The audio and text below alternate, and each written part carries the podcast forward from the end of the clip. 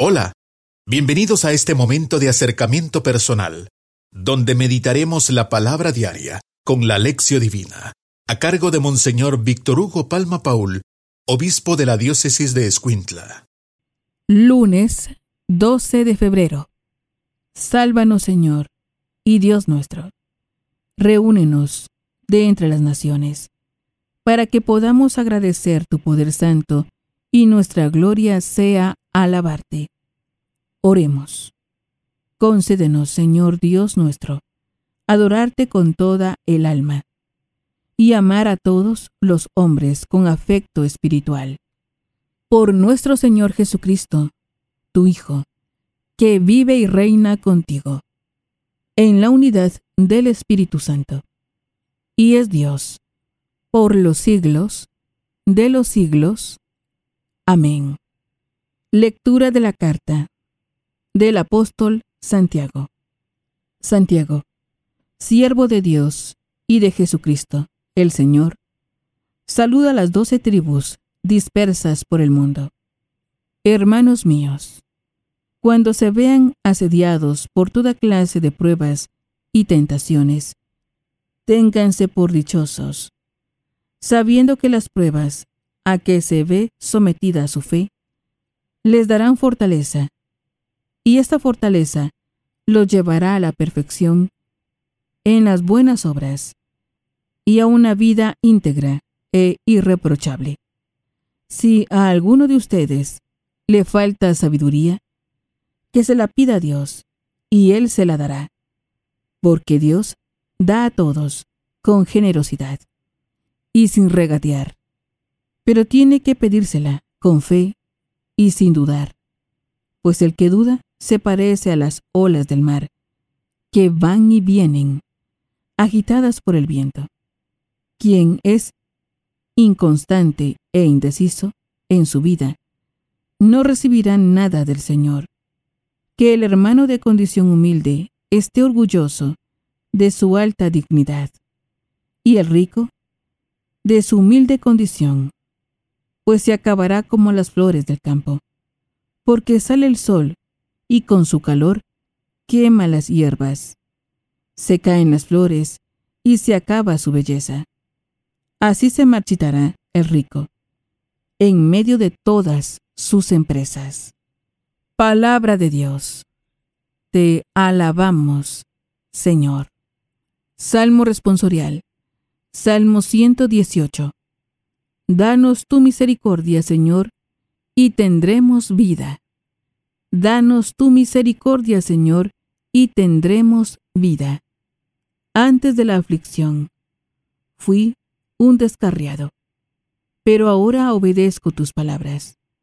Tú que eres bueno y haces beneficios, instruyeme en tus leyes. Danos tu misericordia, Señor, y tendremos vida.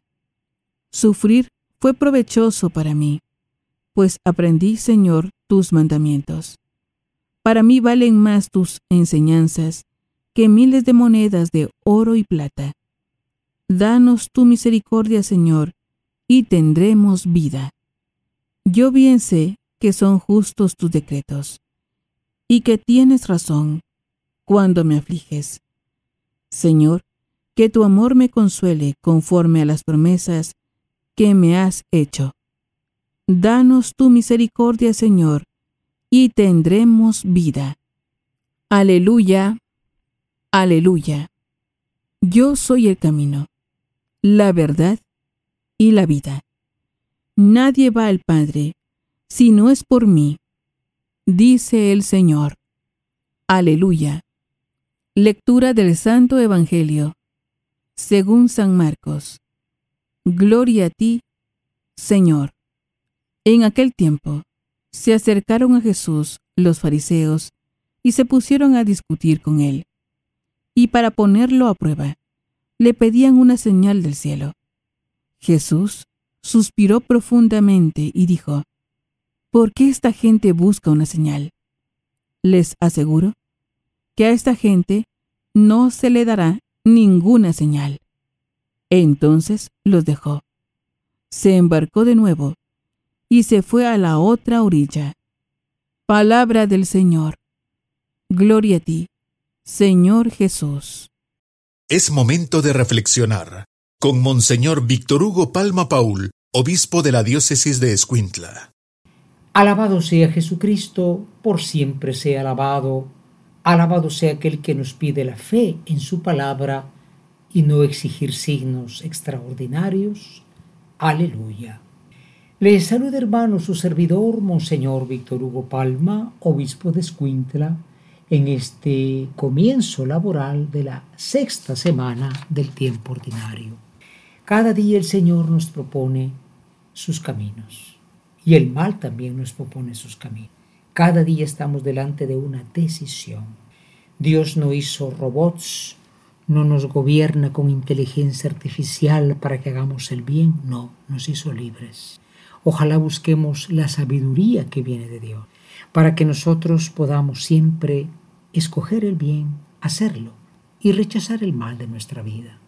Por esto decimos, ven Espíritu Santo, ilumina mi mente, abre mi corazón, para encontrar en tu palabra a Cristo camino, verdad y vida. Ayúdame a seguir hoy el llamado de Cristo según el ejemplo de María a una vida nueva, según la palabra de Dios para ser en el mundo un enviado del Señor, un testigo de la fe, un hermano y un amigo, un discípulo misionero del Padre, del Hijo y del Espíritu Santo. Amén.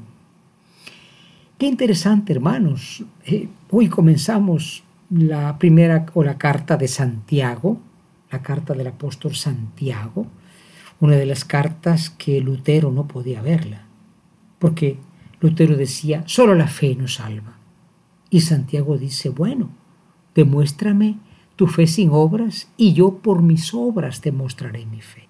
O sea, Dios nos ha salvado gratuitamente. La fe es la apertura a ese regalo gratuito de Dios, pero habiéndolo aceptado, pues hay que actuar también en una vida nueva. De ahí vienen obras, pensamientos y palabras. Digo, esto es importante porque, como digo, Lutero no podía ver esta carta, decía que era una basura. Mm, basura es un pensamiento fideísta. Oh, Dios me salvará, sea como sea. Peco fuerte, pero creo más fuerte. Hay que tener una coincidencia entre lo que se cree y lo que se vive. Por eso hoy se nos habla de la sabiduría. Esta carta de Santiago está escrita en un tiempo en que los cristianos estaban como aflojándose en la fe. está bien, pero mire, pero nos pasan cosas malas, nos pasan cosas buenas, a saber por qué. No, la carta de Santiago dice, hermanos, cuando tengan pruebas y tentaciones, ténganse por dichosos sabiendo que viene la fortaleza y la fortaleza lleva a la buena perfección en las obras buenas. Conozco una persona que se dedicó a hacer el bien, dando lo que podía, recogiendo lo que podía para gente más pobre. Y él mismo vino en desgracia. Pero aunque estaba en desgracia material, no dejó de hacer el bien. Esto es importante, ¿no? Uno no es bueno cuando Dios lo trata bien, como dicen, ¿no? Sino siempre. Siempre. La gloria de Dios es la perseverancia del bien. Y dice que hay que ser sabio. El que está en pobreza, que diga, bueno, pues esta no es toda la vida, y el que está con riqueza que se acuerde que la vida es como la flor del campo que se acaba. Sabiduría. Y lo contrario a la sabiduría, que es de escucha de la palabra, se encuentra Jesús. Con esta gente que se pone a discutir y a pedirle una prueba del cielo. Recordemos una cosa, y lo digo así como es, Jesús no hizo milagros, o sea, milagros, un signo contrario a la ley natural sus milagros eran sobre todo signos. ¿Por qué no curó a todos los enfermos? ¿Por qué no acabó con el cáncer de una vez? No, es que le está hablando de otra sanación.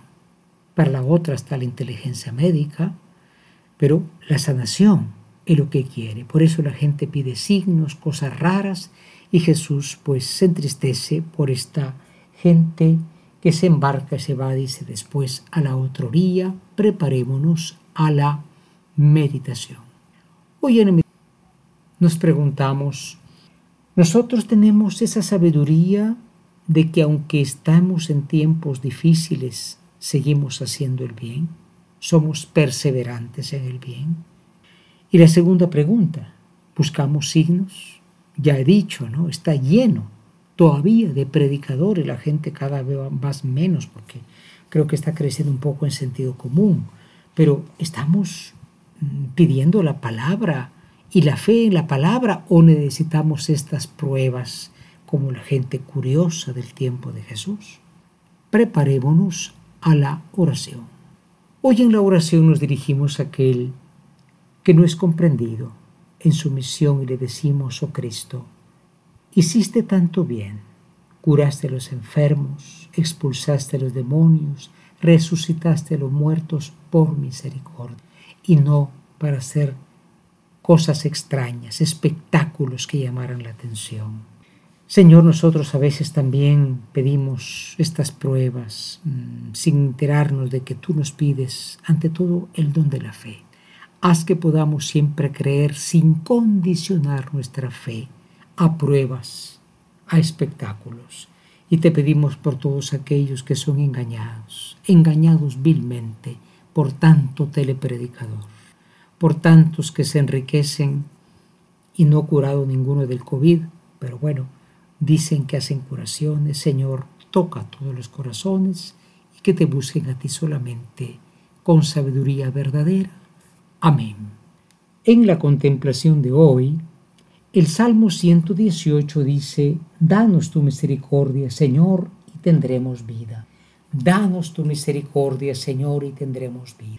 Misericordia es el amor que se acerca, que se compadece y que levanta. Esto hemos de pedirle al Señor, su misericordia. Por eso mm, dice aquí curiosamente el Salmo, sufrir fue provechoso para mí, pues aprendí, Señor, tus mandamientos. Hermano, hermana, cuando te pase o me pase o nos pase algo doloroso, trágico, no perdamos la fe. Sufriendo, Señor, aprendí más. Y claro, esto decirlo no es, es tan fácil como vivirlo, ¿verdad? Pero ante todo tengamos esta, esta fe, pidamos a Dios el don de la perseverancia, como dice la carta de Santiago, ¿no? Y no seamos de esos cristianos que dicen, si Dios con Dios me va bien, bueno, y si no, pues me busco otro. Una vez más digamos, danos tu misericordia, Señor, y tendremos vida.